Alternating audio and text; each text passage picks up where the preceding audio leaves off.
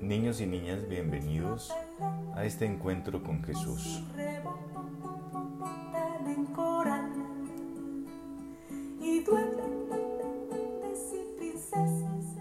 Siempre es bueno dar gracias.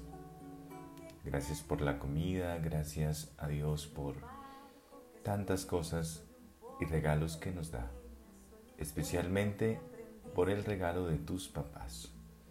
Repite conmigo, gracias Dios Santo por mi mamá, gracias Dios Santo por mi papá y gracias Dios por mis abuelos. Y tenemos el cuento del día. Enviado por María Isabel Sánchez Rico. El ratón y sus amigos. En una granja había un ratón escondido en un agujero en la pared. Un día, mientras el ratón se asomaba hacia la cocina, vio como el granjero y su esposa organizaban los artículos que acababan de comprar. El ratón se dio cuenta que algo andaba muy mal. Habían comprado una trampa para ratones. Asustado, se volvió a meter en su escondite y de allí corrió a toda prisa para avisar a los animales de la granja. Gritaba a todo pulmón, han comprado una trampa para ratones. Le avisó a la gallina, al cerdo y a la vaca.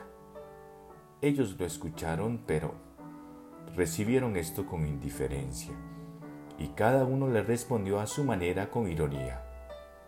Se reían y decían, Lo siento por ti, amigo. A mí no me afecta para nada. No me preocupa esa trampa no tiene que ver conmigo, porque es para ratones. Tienes mala suerte. Rezaré para que no te atrapen. Entonces, el diminuto roedor se devolvió muy triste a su escondite y pensó, debo enfrentarme solo a los peligros de esa máquina infernal. Durante la noche, el ruido característico del resorte de una trampa rompió el silencio de la noche. La mujer del granjero se levantó inmediatamente para comprobar cuál había sido la presa, pero con la prisa que llevaba no tuvo cuidado y no se dio cuenta que lo que la trampa había atrapado era la cola de una serpiente venenosa. El animal furioso mordió a la granjera. El granjero llevó a su mujer rápidamente al hospital.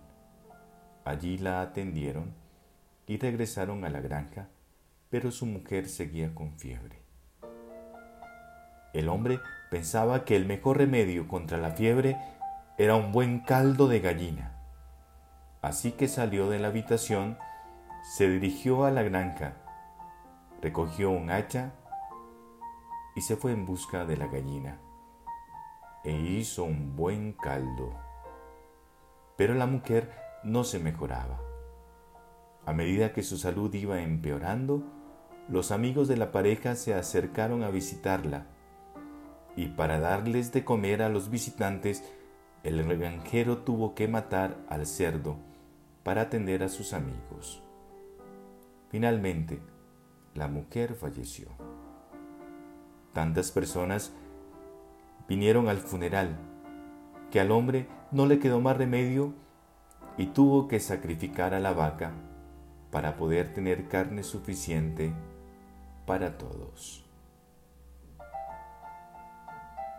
¿Cuál es la enseñanza de este cuento?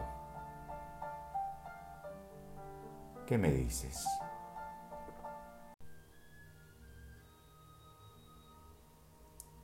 Siguiendo con nuestra catequesis, yo creo que a ninguno de nosotros nos gusta pelear. Sobre todo, cómo nos sentimos después de pelear. Vamos a ver entonces cómo actuar en estos casos difíciles. Si alguien pelea contigo, ¿qué debes hacer? Si alguien te busca pelea, venga, venga y peleamos. O si te insulta o se burla de ti. Si te llamara tonta o cobarde, ¿qué deberías hacer?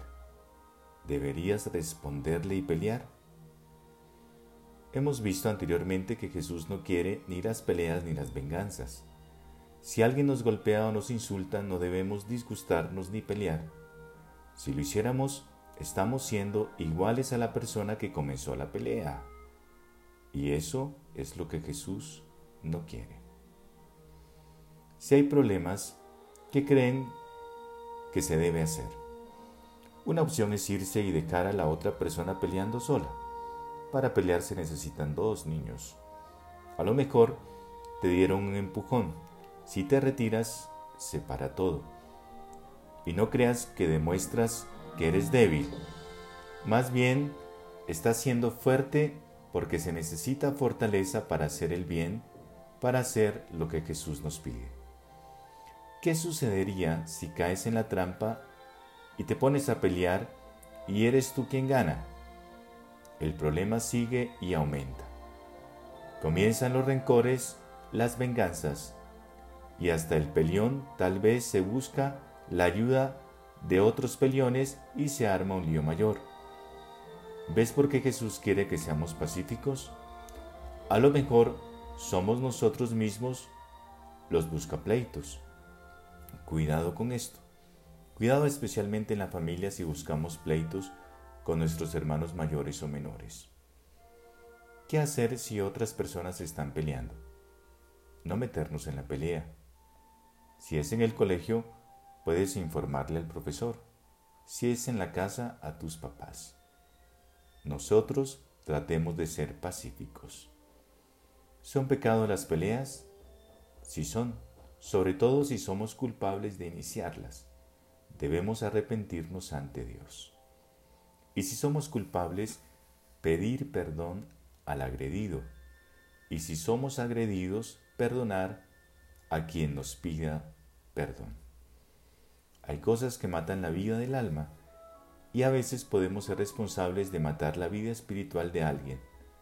¿Cómo puede ser eso? Cuando damos mal ejemplo o convencemos a alguien para que haga algo malo. Estamos faltando al mandamiento de no matar, porque con ese mal ejemplo o ese mal consejo estamos matando la gracia que es la vida de Dios en el alma.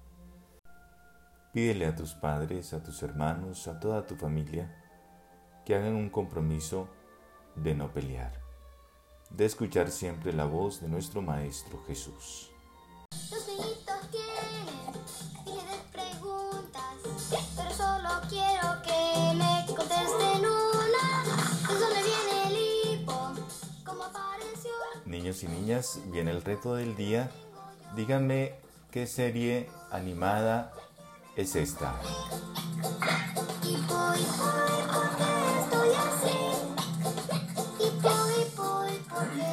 Les cuento que es una de mis preferidas. paescorquelu.gmail.com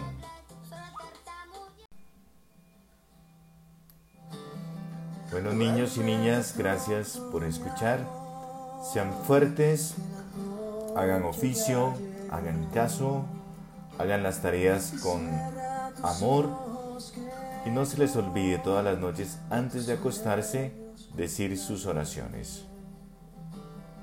Siempre a tu lado estaré y tu guardián yo seré.